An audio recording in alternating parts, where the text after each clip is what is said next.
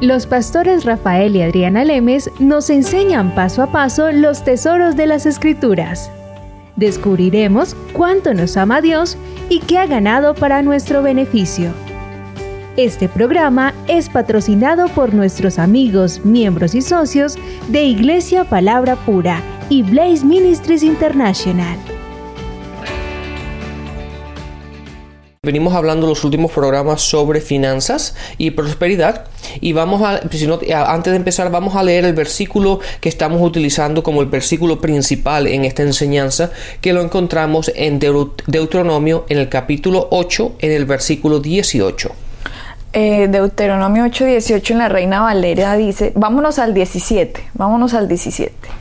Dice, y digas en tu corazón, mi poder y la fuerza de mi mano me han traído esta riqueza, sino acuérdate de Jehová tu Dios, porque Él te da el poder para hacer las riquezas a fin o con el fin. O con el propósito. Con el propósito de confirmar su pacto que juró a tus padres como en este día.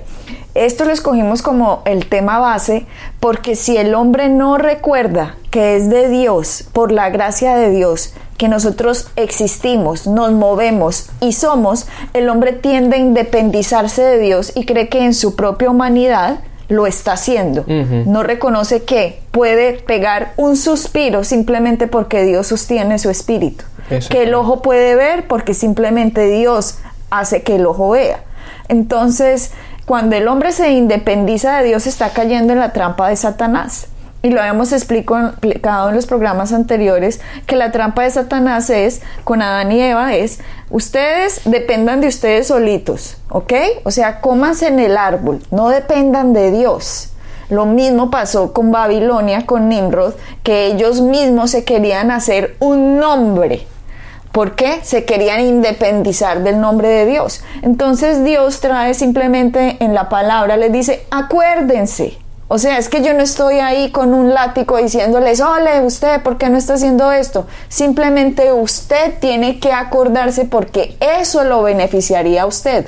Porque si recordamos Juan 10, 10 dice que Satanás viene a robar, matar y destruir. Y si a nosotros se nos olvida que nosotros dependemos completamente de Dios, simplemente estamos dejando que Satanás indirectamente nos robe, nos mate y nos destruya.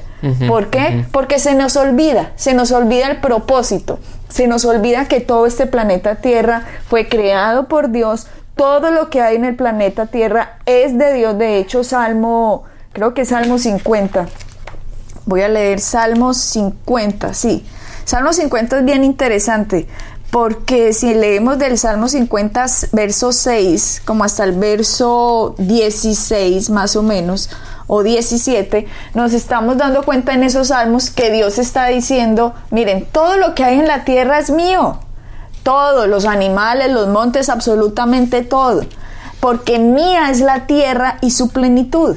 Entonces Dios les está diciendo en ese salmo, si ustedes se lo leen, dice Dios, yo me he de comer la carne de los toros o de beber la sangre de los machos cabríos, dice en el 50.13 está diciendo Dios, ¿ustedes creen que yo les estoy diciendo a ustedes que hagan esos sacrificios por mi beneficio? O sea, ¿yo soy el que me voy a comer eso? No, yo no soy el que me lo voy a comer.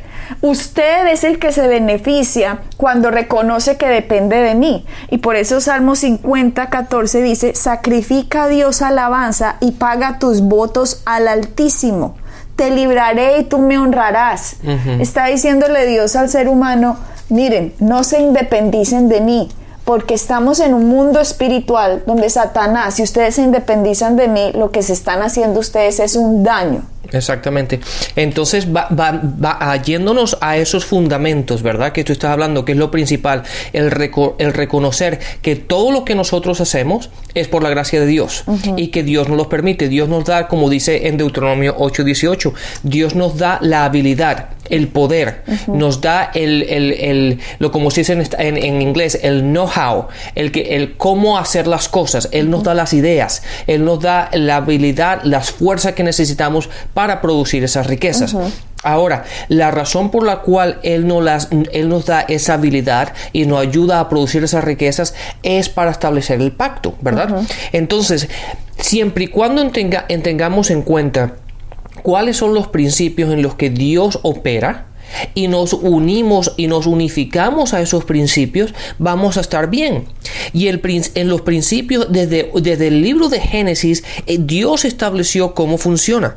en, en, Génesis 8, y esto lo hablamos también en los programas anteriores, pero en Génesis 8, en el versículo 22 dice, mientras la tierra exista, habrá siembra y cosecha Frío, calor, verano e invierno, días y noche. Pero date cuenta que lo primero que él menciona dice, mientras que la tierra exista, habrá siembra y cosecha. Entonces, Dios, como Dios funciona, al principio como Dios funciona es por medio de la siembra y la cosecha. De hecho, si vamos a los evangelios, Jesús dijo, el reino de Dios funciona así, ¿verdad? Cuando un, cuando un hombre va y siembra y después va a recoger la cosecha de aquello que ha sembrado. Entonces, desde un principio, desde el libro de Génesis hasta, hasta el Nuevo Testamento, hasta los Evangelios, y Pablo habla de eso, funciona con el mismo principio. Ahora, lo interesante de todo esto, Adriana, es en, en, mi carrera profesional, yo he, trabajado en, el, construyendo casas, ¿no? Yo personalmente, pues sabes que yo me encargo de, la parte de las finanzas, pero estoy envuelto en esos negocios. Y lo interesante de todo esto, que en los 20 años que llevo envuelto en eso, todo el mundo que quiere construir una casa y viene a nuestra oficina y está súper ilusionado, ¿verdad? Que vienen todos entusiasmados porque van a hablar de la nueva casa que quieren construir y va a ser su nuevo hogar y todo esto. Y me parece magnífico. Pero en los 20 años de, de que llevo en esto, lo interesante es que nunca he oído a una pareja, ¿verdad? A una familia que viene a la oficina a hablar, que venga y nos preguntes cómo van a ser los cimientos de la casa. Todos siempre nos preguntan de las ventanas, de las paredes, cómo, va a ser, cómo van a ser las habitaciones, qué tan grande es la casa. Siempre están viendo y cómo va a ser la decoración y, cómo, cómo, van a ser los pisos. Y hablan de todo esto que es, me parece bien, ¿verdad? Porque ya están súper ilusionados. Aunque la casa no está hecha, ya se la imaginan. Pero lo más importante de la casa son los cimientos. Ahí es donde se va a mantener aquel sueño que quieren tener el resto de su vida y nadie se preocupa de ello. Y a mí me pareció curioso que en la vida de nosotros como cristianos muchísimas veces estamos preocupados de las cosas de fuera y estamos preocupados de, de, nuestro de, de, otras cosas que realmente no son, no son tan importantes, pero las bases principales, cómo funciona el reino, cómo debemos operar, cómo nos tenemos que unir a la palabra de Dios y a los principios de Dios para que tú y yo prosperemos, la gente generalmente eso no lo piensa. Es como los cimientos de una casa, los cimientos de la casa están debajo de la tierra y nadie, los ve, ¿verdad? Pues los, principios de Dios, si no los aplicamos y no los sabemos, todo aquello que construyamos se va a caer. Es por ello que es tan importante lo que estamos hablando y al paso que lo estamos hablando, ¿para qué? Para construir una buena base, para que aquello que vayamos construyendo más adelante se pueda sostener como tú dices, de construir una base de mi niñez, yo vi que las deudas fue lo que acabó prácticamente mi familia. Entonces, desde mi niñez me di cuenta que jamás en mi vida yo quiero saber qué es una deuda, porque vi lo que pasó, vi lo que pasó en mi casa. Entonces, nunca he tenido una deuda. Y eh, para la gente eso le parece sorprendente porque como uno no va a tener unas deudas, sí, ese es el sistema del mundo, así opera el mundo.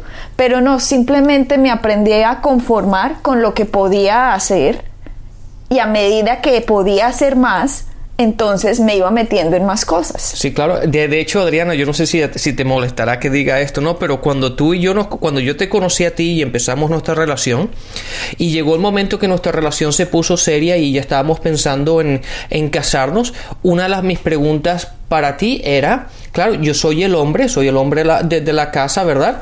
Y cuando yo me caso contigo, yo sabía que iba a asumir las responsabilidades que tú tenías. Y yo obviamente pues no habíamos hablado claramente de ese caso. Y yo te pregunté, te dije Adriana, ¿qué deudas tienes tú? ¿Por qué? Porque yo las, yo, y tú me dijiste, pero ¿por qué? Y dice, pues, pues, obviamente yo las voy a asumir. Cuando yo me case contigo, tus deudas son mis deudas. Y a mí nunca me han gustado las deudas tampoco. Yo no tenía deudas cuando yo te conocí a ti, pero pensé, digo, pues yo no sé. Entonces te tengo que preguntar. Y te pregunté, ¿cuántas tarjetas, tienes tarjeta de crédito? Y tienes deuda en las tarjetas de crédito. Y tú dijiste que no tenías deudas y no te gustaban las deudas. Entonces yo me asombré en ese aspecto porque Nadie, vive así. nadie vive así. Todo el mundo que yo conozco, todo el mundo tiene deudas. A mí tampoco me gustan y yo tampoco tenía deudas. Entonces digo, no, esto es lo, mejor. la, la, mujer, maravilla. la mujer maravilla. y de hecho también te pregunté que si tenías tarjeta de crédito. Y me dice, no, yo no tengo tarjeta de crédito porque no me gusta el crédito, no me gustan las deudas, no me gusta deberla a nadie. Y yo digo, no, esta mujer me la tengo que llevar. pues eso fue precisamente porque vi cómo las deudas ¿Qué es lo que hacen lo que hablábamos en los programas pasados? Una deuda es una mordedura de serpiente. Y la serpiente se comió muchas cosas en mi familia. Se comieron las casas, se comieron las empresas, se comieron los carros, se comió todo, se comió todo. De hecho, los problemas financieros hacían que hubieran problemas familiares, porque es una carga que mucha gente no sabe cómo asumir. Entonces yo lo vi en mi adolescencia, lo vi siempre y dije, jamás, jamás, es que las odio, las odiaba, pero no lo hice porque tuviera un fundamento bíblico, lo hice simplemente por sentido común. Pero ya cuando empecé a tener fundamento bíblico y saber que uno dependía de Dios y que Dios tenía un método y que en el método de Dios si vamos al paso de Dios, nosotros vamos a ir creciendo progresivamente, entonces simplemente le creía a Dios. El problema es que la gente no cree que uno puede crecer progresivamente. La gente quiere crecer ya y después miro a ver cómo me las arreglo. Y por experiencia propia sé que eso es destructivo. Así que no lo hice. De hecho, ni siquiera me compré un carro pudiendo tener en una época, la en una época un crédito para un carro. ¿Por qué? Porque pensé, es más fácil ir en bus ¿cierto? O de pronto irme en un taxi que ponerme a pagar una cuota mensual para tener la comodidad de tener un carro. En la ciudad que vivía simplemente era más fácil eh, andar en esa forma que te digo con el transporte público, entonces no era la necesidad. Pero, pero usted podría tener un carro, yo no, y no, y no, y no, y no, y no quiero, porque no me quería comprometer a pagar intereses para luego estar pagando dos o tres veces algo que podría obtener simplemente si ahorraba. Igual yo sabía, empecé a entender a muy temprano que había un principio, que era el principio del diezmo, ¿ok? El diezmo Dios no lo necesita, el Dios no necesita nuestro diezmo, como leíamos en el Salmo 50. Eso es lo que demuestra nuestra dependencia de Dios, que en el trabajo que yo tengo, cuando yo estaba trabajando, le decía a Dios, gracias Señor, porque esto tú me lo permitiste, tú me diste la entrada a esto. Y cuando nosotros empezamos a depender de Dios, simplemente Dios nos va posicionando más alto y más alto o con cargos más altos y con eh, salarios más altos. Entonces, cuando uno crece es una bendición de Dios, pero cuando uno se da cuenta que es Él el proveedor, que es Él el recurso, que Él es Él la fuente, que Él es el que nos da los sueños, porque sabe Dios que puede confiar en nosotros, Él sabe que dependemos de Él y cómo sabe Dios que dependemos de Él. Pues Rafael, muy sencillo, el que no suelta la platica simplemente es puras palabras. Exactamente. Porque si yo digo que creo en Dios y Diosito y Diosito y Diosito, pero si ni siquiera soy capaz de dar el diezmo, por ejemplo, entonces todo se queda en palabras. Es como tú y yo tener una relación, pero solo sean palabras, pero yo hago lo que quiero y cuando quiero.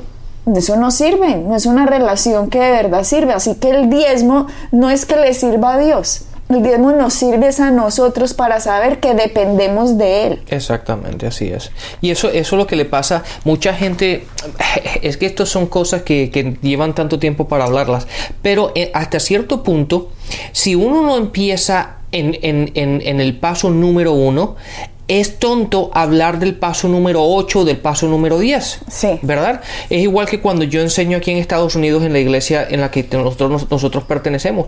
Sería tonto que yo me pusiera a hablar de cosas que la gente no puede entender. No, yo tengo que ir a donde está la gente, ¿verdad? Ir a, ir a, los pasos principales.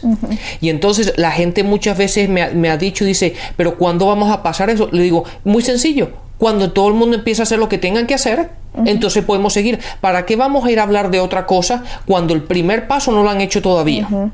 Entonces, el primer paso lo, lo, pongo, lo miramos de este punto y después lo miramos de otro punto y después lo miramos de otro punto para que todo el mundo lo vaya entendiendo lo vayan cogiendo. Ahora, cuando todo el mundo empieza a caminar como tienen que caminar y hacer las cosas como tienen que hacer, entonces hablamos de otras cosas.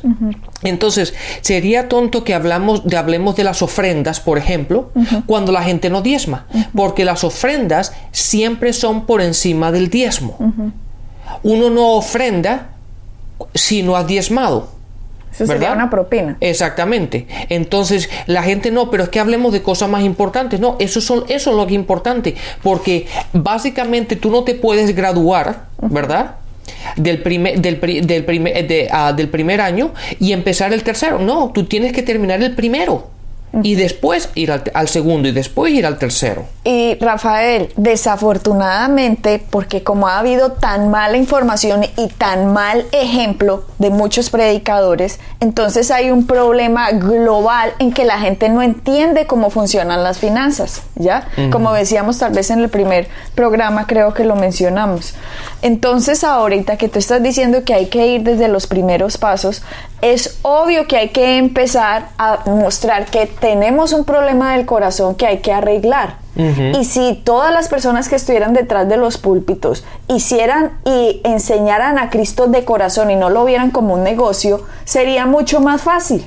Porque le han puesto tanta mentira y tanta manipulación a esto que la gente en realidad no entiende cómo funcionan las finanzas. Exactamente. No entiende que la palabra está llena de finanzas. Y si miramos la petición número uno, la número uno a nivel mundial, las estadísticas muestran que la petición número uno a nivel mundial no es sanidad, no es relaciones familiares, no es la paz, no es nada de esto. La petición número uno es finanzas. Estoy quebrado, estoy endeudado. ¿Qué hago? ¿Cómo hago que Dios me ayude? La número uno son finanzas. De hecho, de hecho, Adriana, de todos los emails que nosotros recibimos constantemente, la gente que nos oye, el número uno es finanzas y después es sanidad. Pero finanzas es el número uno. Todo, todo el mundo nos escribe generalmente en ese aspecto. Y nosotros simplemente somos una microparte de lo que la estadística mundial dice que la petición número uno es finanzas. ¿Y cuál es la respuesta de Dios a la oración? La respuesta de Dios a la oración es traer revelación por lo cual se está orando. Así que si no tenemos el conocimiento de cómo funcionan las finanzas, entonces desafortunadamente, aunque seamos salvos y nos vayamos para el cielo, aquí vamos a vivir miserablemente. Pero vuelvo y digo, esto tiene mucho que ver los predicadores, porque los predicadores, conozco personalmente predicadores que no diezman, pero le dicen a la iglesia que tienen que diezmar. Y ellos dicen que es que los diezmos es de ellos. O sea, es que los conozco, yo no me estoy inventando esto. Dices que en el Antiguo Testamento la tribu de Leví, ¿cierto? Era donde cada, cada tribu tenía, vivía en cierta parte regada por todo Israel y cada parte de esta tribu tenía un representante sacerdotal que era de la tribu de Leví, que era donde se llevaban los diezmos. Esa región, esa parte, llevaba a esa persona los diezmos, ¿ok? Entonces ahora los predicadores dices que yo a mí me los tienen que traer. Y un momentico, a ver, nosotros somos gentiles, nosotros no somos judíos ni estamos no, no, somos judíos, somos gentiles adheridos, ¿ok? Al pueblo de Dios. Por lo tanto, nosotros no pertenecemos a la tribu de Leví, como lo quieren hacer ver. Pero el hecho de que nosotros seamos maestros o pastores y que haya otros apóstoles, evangelistas, eh, eh, profetas, no significa que los diezmos sean de esa persona. No, no, no, no, sino que en ese sitio donde se encuentra esa iglesia, digamos local, ahí van los diezmos, pero los diezmos no es el banco del pastor. Rafael, en serio. No, la iglesia. Usted se ríe, pero usted sabe que sí, esto es porque así. la iglesia, la iglesia funciona, funciona exactamente como un negocio. ¿Verdad? Entonces, no, el pastor no es el banco de la iglesia. No, como- no, como eh, los diezmos no es el banco Eh, del sí, pastor. no es, absolutamente no. Y eso es lo que la gente tiene que entender. La iglesia en sí funciona de la misma manera, de- con los mismos principios que un negocio funciona. ¿Verdad? Entonces, la- el pastor tiene que funcionar exactamente como lo hace la congregación. Él tiene que traer sus diezmos también a la iglesia, porque la iglesia necesita dinero para establecer la palabra, para poder ah, evangelizar, para hacer un montón de cosas. Y eso tiene que, tiene que tener unas regulaciones y tiene que estar controlado y vigilado correctamente. ¿Verdad? Y tiene que ser hecho con integridad y tiene que hacer con mucha transparencia para que nunca nadie cuestione cómo, qué es lo que se hace con las finanzas. Por ejemplo, si yo soy miembro de una iglesia, yo tengo, ya yo doy mis diezmos y yo doy mi tiempo y todo eso, yo tengo el derecho de saber cómo se están utilizando las finanzas. Yo tengo el derecho de ver los libros de la iglesia. Yo tengo el derecho de cuestionar al- al- a la junta directiva que está encargada de las finanzas en cómo se están utilizando. ¿Por qué? Porque yo estoy invirtiendo Exact- mi dinero. Exactamente. Y yo, si, ahora, si yo fuese una de la calle, yo no voy a, a tocar la iglesia, oye, yo quiero que. o sea, no, eso no se puede. Pero como miembro, yo tengo el derecho de saber cómo, cómo la inversión que yo estoy haciendo en el reino, cómo se está haciendo. Y de hecho, lo vamos a ver, pero la palabra está llena sobre la- la- lo- los principios en cómo tiene que funcionar la iglesia, la transparencia y la integridad que tiene que haber tanto delante del hombre como delante de Dios en cómo se utilizan las finanzas. como no está tan controlado, entonces lo que ha pasado es una completa como, o sea, no estoy diciendo, estoy hablando en general. Obviamente hay ministerios muy sanos, hay iglesias muy sanas, hay denominaciones que hacen esto de corazón, pero hay otras personas que lo que se han encargado es de manipular la información, digámoslo, de, de cómo funciona esto, manipular la espiritualidad de la gente, digámoslo así, para el beneficio propio. Y lo que ha habido es gente muy herida, gente que no confía, pero debido a que muchos predicadores han abusado de, de lo que significa los diezmos y las ofrendas para el Señor. Y los diezmos, como les decía, los diezmos no es el banco del pastor, los diezmos son de la iglesia, los diezmos son de los ministerios en los cuales uno es enseñado. Porque si a mí me está enseñando un ministerio la palabra y yo me estoy alimentando en ese ministerio, yo no como en McDonald's para irme a pagar a Burger King. No, yo doy mi mis diezmos donde yo como espiritualmente. Es ahí donde yo doy mis diezmos. No doy mis diezmos, aprendo espiritualmente aquí, crezco espiritualmente aquí y los voy a dar por allá en otra parte. No, así no funciona. Así no funciona porque Gálatas dice, haga partícipe de toda cosa cosa, buena. buena a quien lo instruye. Exactamente. Dios no puede ser burlado. Todo lo que el hombre sembrare, eso también segará. Ahí está hablando de plata. Eso está hablando de plata. Pero lo que se hace con el dinero del ministerio es para la obra del ministerio. Si, si alguien quiere dar una ofrenda, si alguien quiere ofrendar un carro, una casa o dinero para un ministerio, con eso se puede hacer radio o televisión o se expande la iglesia, se hace famoso el nombre de Cristo. Sí, Pero- Adriana, perdona, te quiero leer el versículo este para que la gente vea dónde está. Está en Gálatas capítulo 6, en el versículo 6 dice, el que recibe instrucción en la palabra de Dios, comparta todo lo bueno con quien le enseña. Y en la Reina Valera dice, el que es instruido en la palabra, haga partícipe de toda cosa buena a quien lo instruye. ¿Ok? Y dice, Dios no puede ser burlado. ¿A qué se refiere que Dios no puede ser burlado? Lo que les digo, ustedes no comen en McDonald's y se van a pagar a Burger King.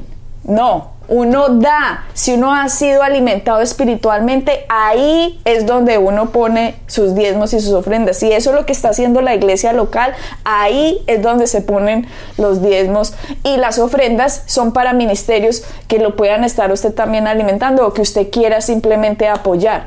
Pero a lo que me a lo que voy aquí es que un pastor no puede coger o un predicador o un maestro o un profeta o un apóstol no puede coger de las arcas de la iglesia el dinero y con eso me va a comprar mi carro, mi casa eh, y lo que yo quiera. No, él debe tener un salario acorde, obviamente, a lo que está haciendo y se debe tener un buen salario los pastores, se debe tener un buen salario los maestros, a la gente que está instruyéndolo a uno espiritualmente. Esas personas deben estar puestas en alta estima. Yo estoy, no estoy hablando de, de, estas personas, no estoy hablando que no hay que darles un salario, obviamente. No, obviamente. No estoy hablando de eso. Lo que estoy hablando es de los casos específicos en quien estas personas se cogen del dinero de las arcas de la iglesia para ellos, ah, es que estos, estos diezmos son míos. No, los diezmos son de Jesucristo.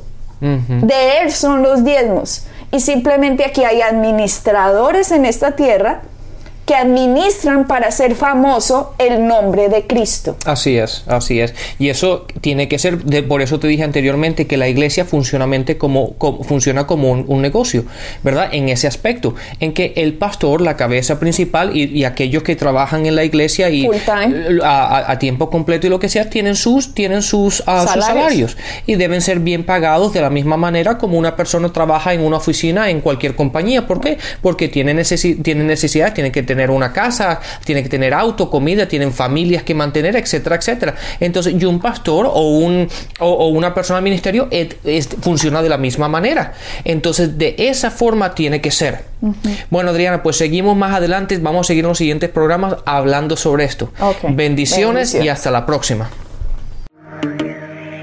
Pueden bajar nuestras enseñanzas en www.iglesiapalabracura.com y visitarnos en nuestra sede en la calle 21326.